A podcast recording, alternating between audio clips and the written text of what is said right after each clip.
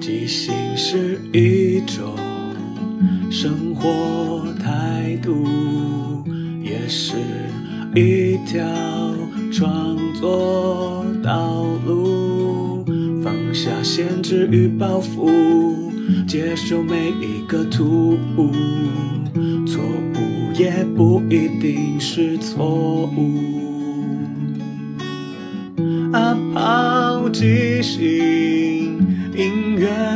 上座，每周日晚上十点钟，陪你一起即兴面对日常与不日常的种种。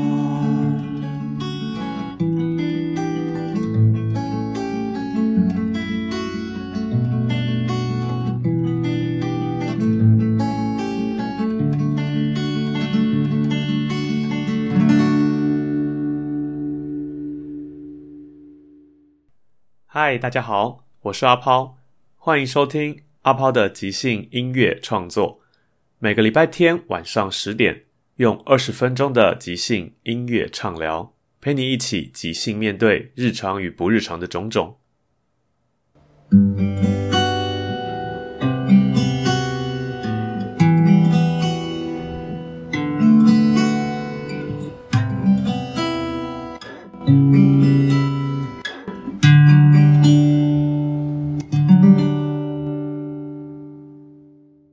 第一个单元即兴畅聊，要聊聊能被记住的都是好故事。因为前阵子有听到说，大家都在家里上班，或者是学校停课，小孩都在家里，所以台湾的 podcast 节目里面前几名的节目，通常都是在讲故事、说故事的。毕竟原本可能只要下班之后接小孩，下边整天跟小孩待在一起，那真的是需要非常巨量的体力跟精神。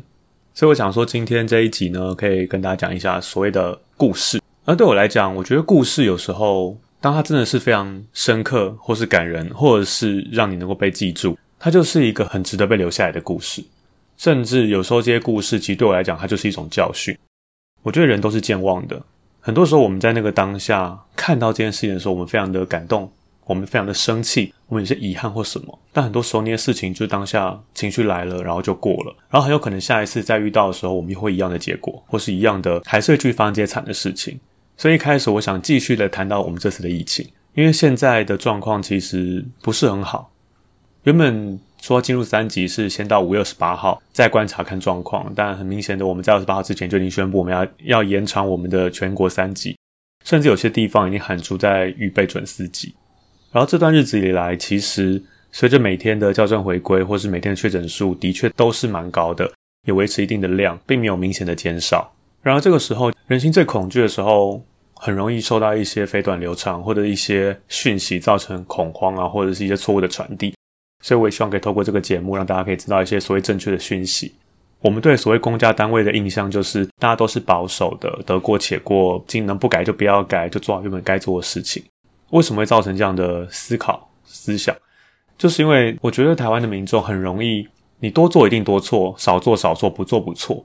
所以就发现很多事情，其实大家都不愿意想去改变，因为你一旦改变好了，不见得你有光芒，但出错、有问题、有状况，一定是我会指责你。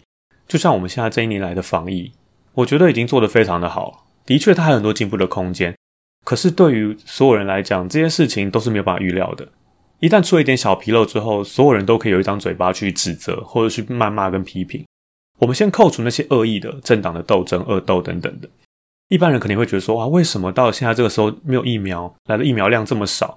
可是我们好好想一想哦，其实疫苗在疫情爆发前就已经来了。那时候大量的医护，甚至某些在上位者，还直接宣扬说这疫苗不好，鼓励大家不要去打，自己也不要打。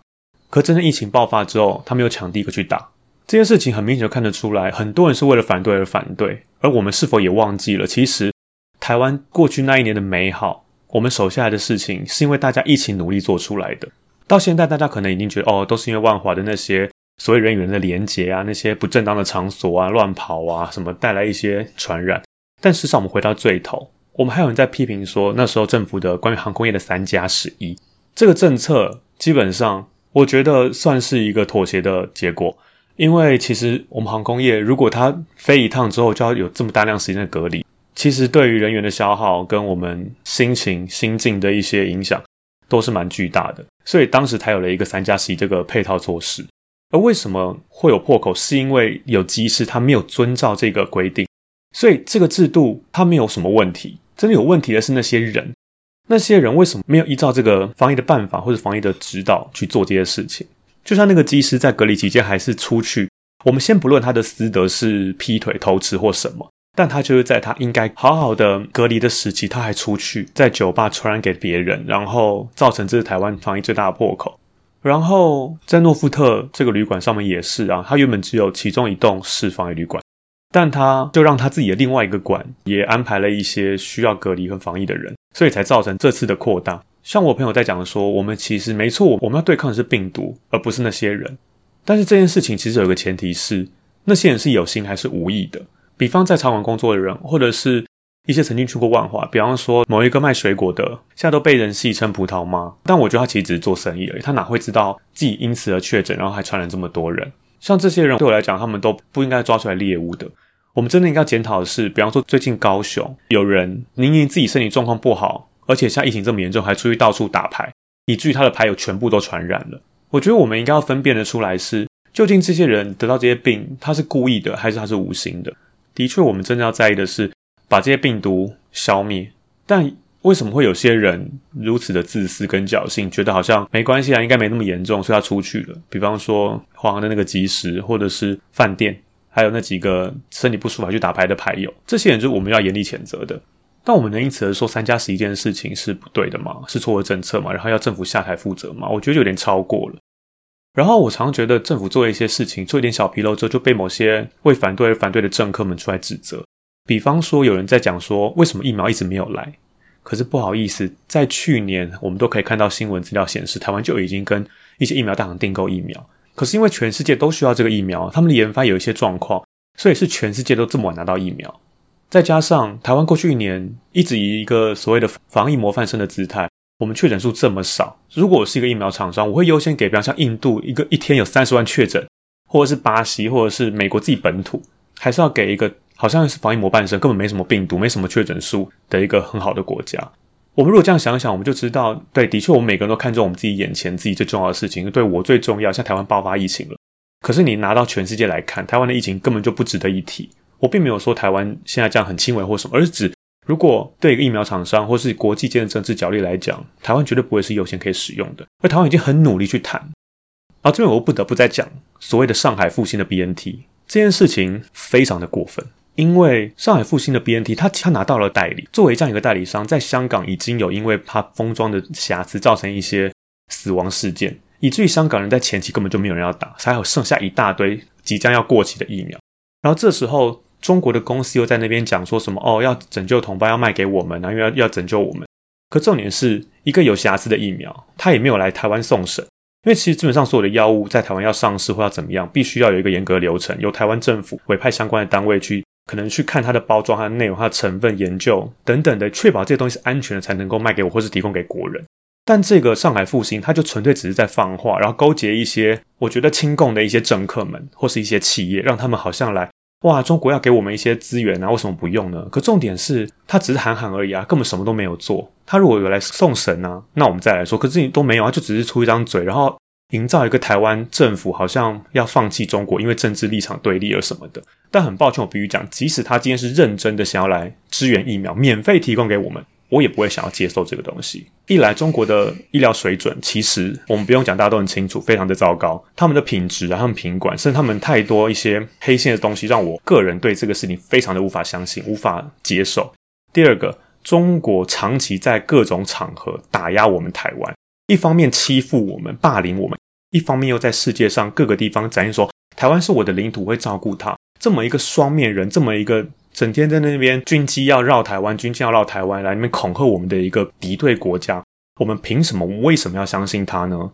我觉得这件事情让我觉得非常的过分。是，你既然就已经是敌对势力，然后整天吃我们豆腐，整天到处打压我们，连我们遇到这件事情，我们要加入 WHA，他还百般的抵抗。相信一些朋友们应该都有看过，当年 SARS 期间，我们台湾因为来自中国的病毒，造成台湾很严重，还有什么和平医院封院等等事件。那时我们想要加入 WHA，因为我们想要提供或是加入一个世界的卫生组织。中国怎么跟我们讲？那个中国代表说：“谁管你们死活啊？”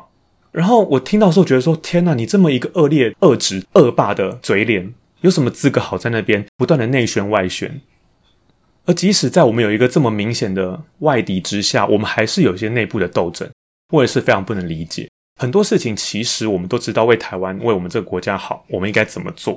可是就有很多地方政府的首脑啊，或者是一些某种程度的意见领袖，他们不断的在这个上面讲一些似是而非的道理，想要抹黑，只为了求自己的政治利益。比方说，现在台湾最严重的热区就是新北市。你看，我们这些日子以来，新北市市长他讲多少的口号，但真正发出了事情之后呢？新北市做的多么的糟糕，他不断把自己的市民送到南部，送到其他地方。这就是为什么我会说多做多做，少做少做，不做不错，因为他什么都没做，他甚至可以甩锅说哦，因为中央要他们不要公布足迹啊，因为中央怎样啊，我都听命中央行事。可之前一直在那边呐喊说哦，我要封城啊，我要准四级，我要准三级，我要干嘛？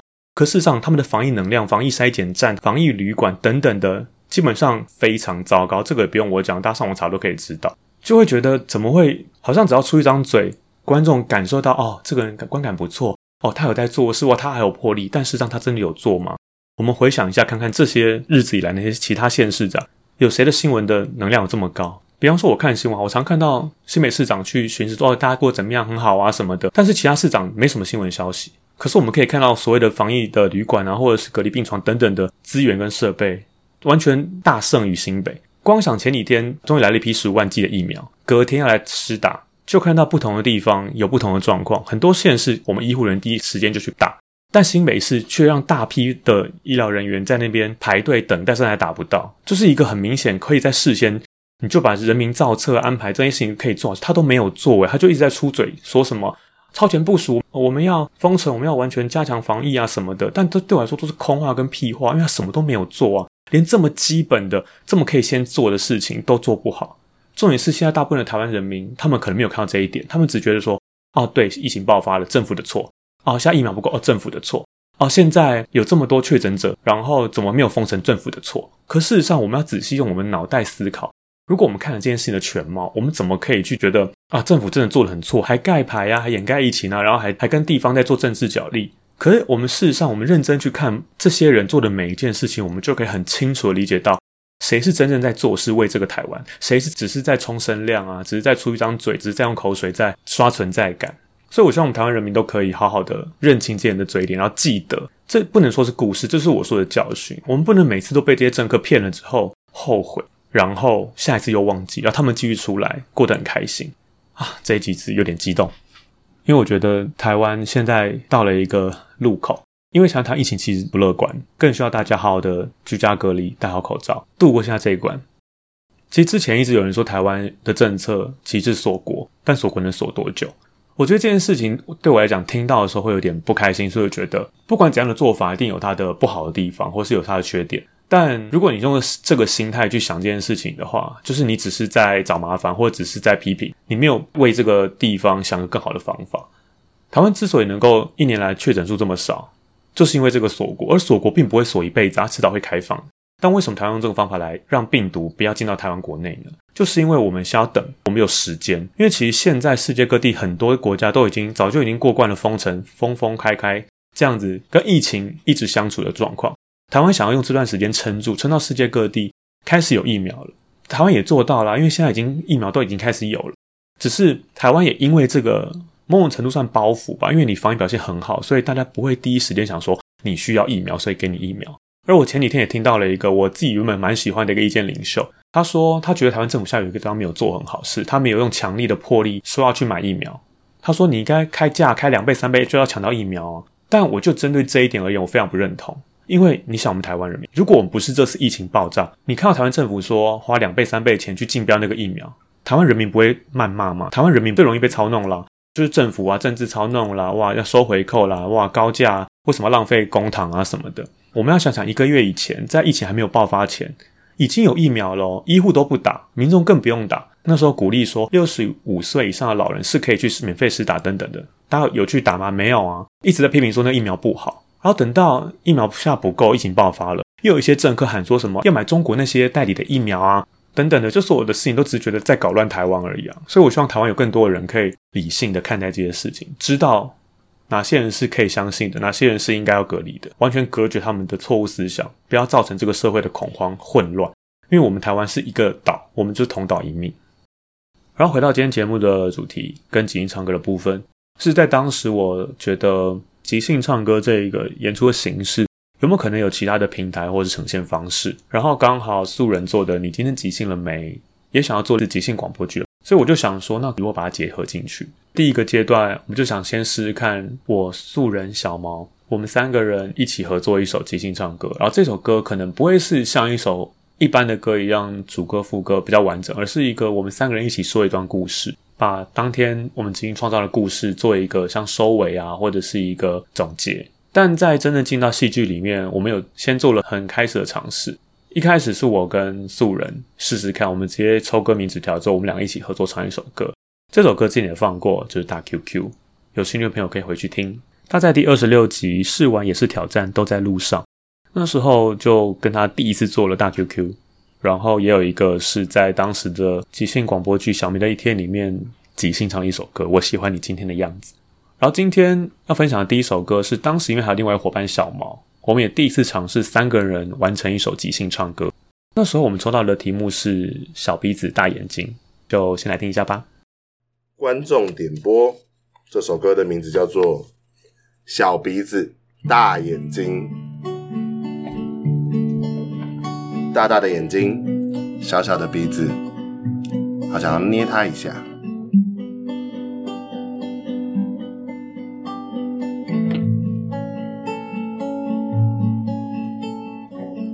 你今天记醒了没？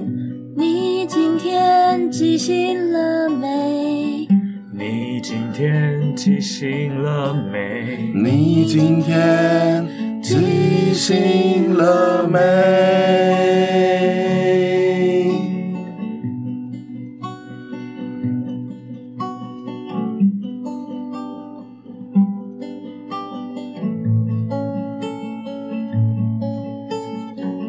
嘿，宝贝，你有小小的鼻子，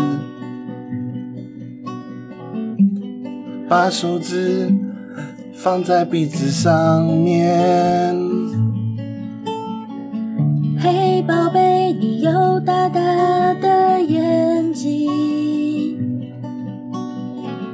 眨呀眨，像星星在闪烁。不管未来你会闻到什么，闻到什么。要记得你最初最喜欢的味道，味道。不管未来你会看到什么，看到什么。要记得你最喜欢的笑容。小鼻子大眼睛是我可爱的宝贝。小小鼻子，大大眼睛，对着我笑啊笑。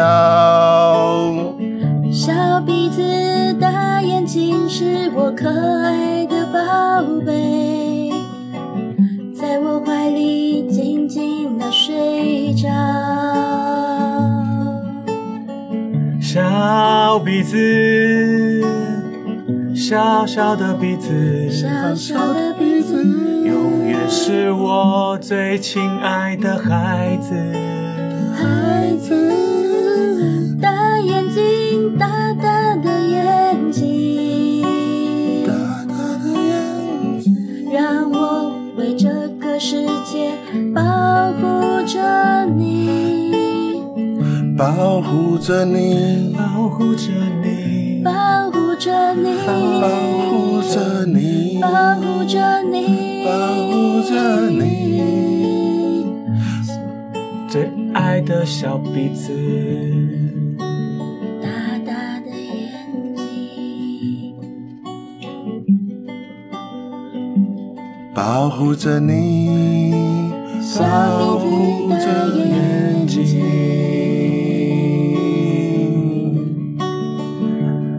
哎呦喂呀，感觉是。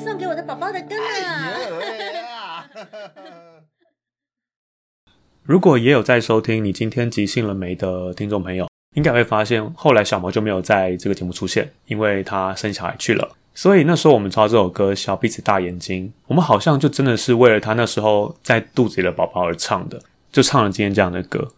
而且我还记得有一个很有趣的花絮是，因为当时在那个录音的空间里面，我必须弹吉他。然后要跟麦克风保持距离，然后要看纸条。所以那时候我们抽到纸条的时候，我其实没有看清楚，我只看到小鼻子，我完全忘了大眼睛。我在唱的时候还想说，哎，为什么一直要讲大眼睛？而且我觉得该结束了，怎么还一直在唱大眼睛？后来结束在聊讨论的时候才说，哦，对，其实歌名是小鼻子大眼睛。然后我觉得这首歌其实蛮温暖的，我觉得也蛮适合在现在这个时间点送给大家，因为小朋友、小孩。是一个新的生命，他对这个世界来讲是一个新的开始。他还没有接触过很多所谓世界上丑恶的事情啊、坏的事情，他对这世界充满好奇。其实我这段日子以来，蛮多朋友就是在这个前后要生小孩，就觉得即使在一个困顿的环境之下，还是有新的生命产生。就是不管怎么样，我们都还是要好好的做我们该做的事情，在我们应该做的岗位上面。就像现在医护人员在第一线为我们守护这个国家，我们就应该好好在家里。守护我们自己的身体，让这一次的爆发的传染可以先停止，然后等待到我们大部分的人都打过疫苗，有一定的抵抗力之后，这个病毒武汉肺炎就不会是一个所谓绝症或是很可怕的传染病，而是一个它可能会出现，但是我没办法治疗它。这首歌的歌词我觉得很简单，大家应该都听得清楚，所以我就不重复再念了。我只想说，或许大家可以想象一下，当自己还是一个小孩子的时候，对这个世界没有太多复杂的想法，如何来看这个世界，如何对这个世界有所期待。然后今天的第二首歌呢，是当时我们在做小明的一天之后，我在想说什么新的东西可以来尝试，我就想到我们可以做像是以前在做广播节目的时候会有 DJ，会可能会收观众朋友的来信，然后念信，然后点一首歌送给谁。那时候我们想的事情就是我们三个人一起创造一个怎样的听众，他带来了一个什么样的内容，要把这封信给怎样的人，可能是他的亲人，可能是他的朋友，可能是爱人。最后我们三个主持人就会即兴唱歌一首送给他。可能也算是总结一下这个故事，或是我们告诉他们一些我们的想法，可以怎么样跟他说，或是跟他想说的那个人说，所以就有了这首歌。那时候我们抽到的歌名是我可以帮你吗，宝贝。其实关于即兴点歌房这个演出形式，它本身很短，大概都十分钟。我这边讲其实就已经全部讲完了。那时候我们抽到两个人，那封信在讲说是一个煮菜的 YouTuber，他写给他的第一个粉丝，他说。很感谢他当时做这件事情的时候，他是第一个支持他的人。然后他现在也希望自己成为了一个有声量，然后也经历过这些事情的人，能够也带给他一些帮助或是一些感谢。就是每一条路上都有遇到很多挫折跟困难，但我们总是可以找到一个人去接住你，去让你抒发，或是帮你开导，或是就单纯的支持你。而这一段关系是一个 YouTube 跟他第一个粉丝的故事。那我们先来听一下。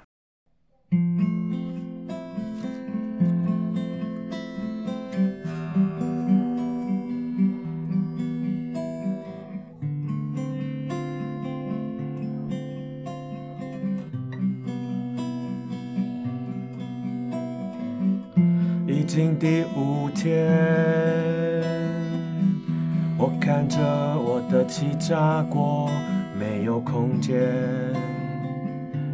放慢了我的想法，却没实现。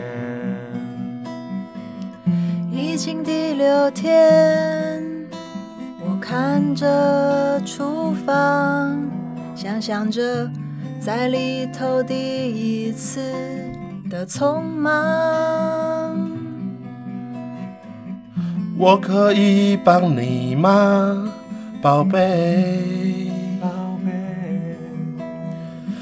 这是你留言的第一句话。我可以帮你吗，宝贝？这句话我继续复制在我心上。已经第三千天，影片超多的点阅，我还是记得吐司你是我的第一位。不记得第几天你没来留言，那天你说心情不好，所以心在滴血。我可以帮你吗，宝贝？我跟你一样，偶尔也会被讨厌。我可以帮你吗，宝贝？这个时候，我只想看见你的留言。我可以帮你吗，宝贝？别怕，我们一起被大家讨厌。我可以帮你吗，宝贝？我要等你的这封留言。就让我帮你度过这次吧，宝贝。我还记得那一次第一则留言，现在换我来说，我可以帮你吗，宝贝？我可以帮你吗？让我帮帮你，宝贝。我可以帮你吗，宝贝？别怕，我们一起被大家讨厌。我可以帮你吗，宝贝？我只想看见你的留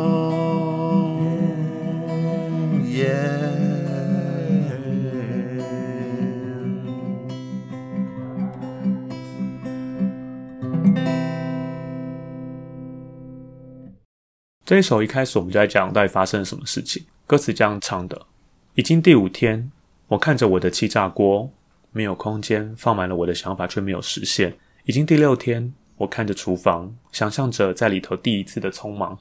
我可以帮你吗，宝贝？这是你留言的第一句话。我可以帮你吗，宝贝？这句话我继续复制在我心上。那时候我们在讲的就是。当时这个主人翁他刚成为 YouTuber，他想要拍摄一些做菜的影片的时候，其实遇到很多事情。就是拍一个影片其实蛮难的，很多复杂性要考量。你可以阳春就挂一个镜头，然后从头到尾做，但其实做菜是复杂的，拍影片也是复杂。两个复杂在一起的事情，其实是非常的累人跟苦恼。因为光连我现在觉得录 p o c a s t 就是一件已经算相对而言非常简单了，但我还是得做很多前置作业跟后续的后置。所以那时候这个主人翁。他在很辛苦做影片，终于有人回想，而且还是给他加油打气的时候，他是多么感动这件事情。然后第二段我们这样唱，已经第三千天，里面有超多的点阅，我还是记得吐司，你是我的第一位。不记得第几天你没来留言，那天你说心情不好，所以心在滴血。又回到副歌，我可以帮你吗，宝贝？我跟你一样，偶尔也会被讨厌。我可以帮你吗，宝贝？这个时候，我只想看见你的留言。我可以帮你吗，宝贝？别怕，我们一起被大家讨厌。我可以帮你吗，宝贝？我要等你的这封留言。其实后面就是不断的在跟他的这个第一个粉丝吐司喊话，说当时你给了我信心跟鼓励，现在如果你遇到了困难，我也希望我可以同样给你一些支持跟鼓励。这个关系蛮特别，就是他们之间可能不是朋友，不是亲人，不是同学，也不是爱人，他真的纯粹就是一个，因为他做了一个节目，吸引到了这个粉丝。他们到后来可能会更像朋友，而不是所谓的粉丝，只是喜欢而更追随他，而是彼此间已经有一定的情感基础。因为三千天其实也是七八年，很久了。当你一直持续看着一个人或听着一个人的节目这么久了，久了以后，其实你好像觉得你彼此间就像一个朋友一样，也会关心他的开心不开心，他的人生，他的工作。所以我觉得这首歌也是很温暖的，就是一个互相加油打气。当时你救了我，现在换我救你。这个救并没有高低之分，而是一个。我在你背后支持你，你需要我时候会出现。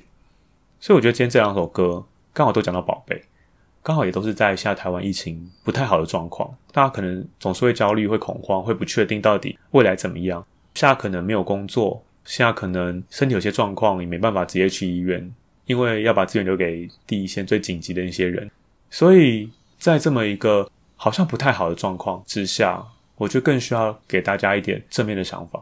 虽然不是所谓心灵鸡汤，说啊，你就是要乐观，你就是要放下那些焦虑，放下那些紧张。对我来讲，我觉得很多情绪是它存在就是存在，你不可能逃避，你越逃避它越出现。那我们如何跟这个存在好好的相处？就是你即使对我还是我，其实个人我也还是会觉得出门会害怕，会觉得说会不会因为自己的一个不小心就确诊，然后影响到我家人或什么的。所以我也尽量的，除非必要，我也没有出门。然后我也是会每天看的新闻，我还是每天会看一次新闻，想要知道大家状况是什么。就还是看那些哇，很多确诊的状况啊，或者一些哪边发生了什么事情。像前几天就有一个新闻是说，有一个癌末的奶奶，她因为她即使没有确诊，可是因为现在医疗资源不足，所以她就是在现在这个状况里面，只有她一个儿子陪她，所以她后来就还是就走了。然后走的时候，他们就发现她的眼角有泪。儿子问她说：“她妈妈是很痛苦？”然后医生就说：“没有，妈妈不会痛苦，她只舍不得你们。”我觉得新闻与其整天报一些恐慌性的，或是一些绘声绘影的，或是一些口水战，我们更应该报道一些正面能量、好的事情。毕竟那才是我们需要的。我们不需要看谁在那边违法乱纪，或者是谁又不听话到处乱跑。的确，我们必须要遏制这些事情。可是我们整天都在看这些事情，对我们其实没有任何帮助。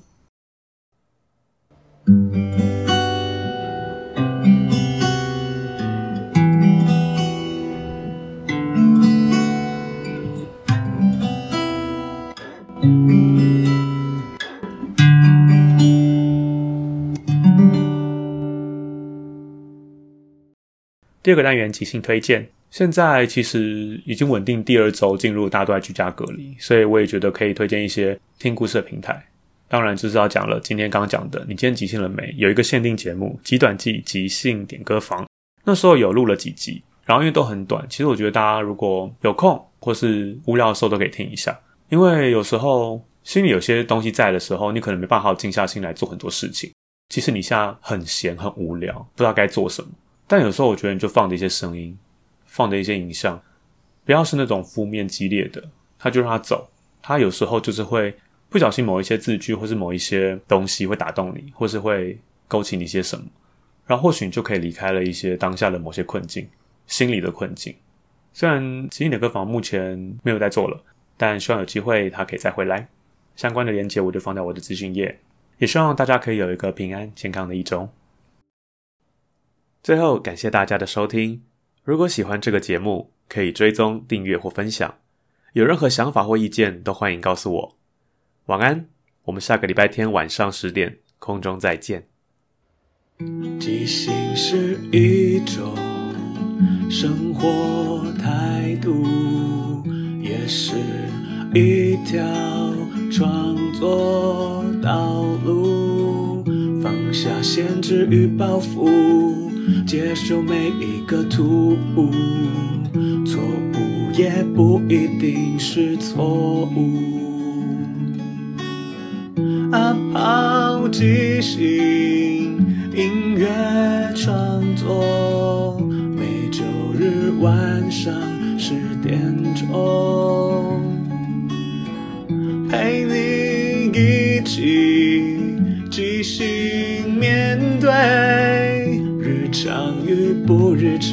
的种种。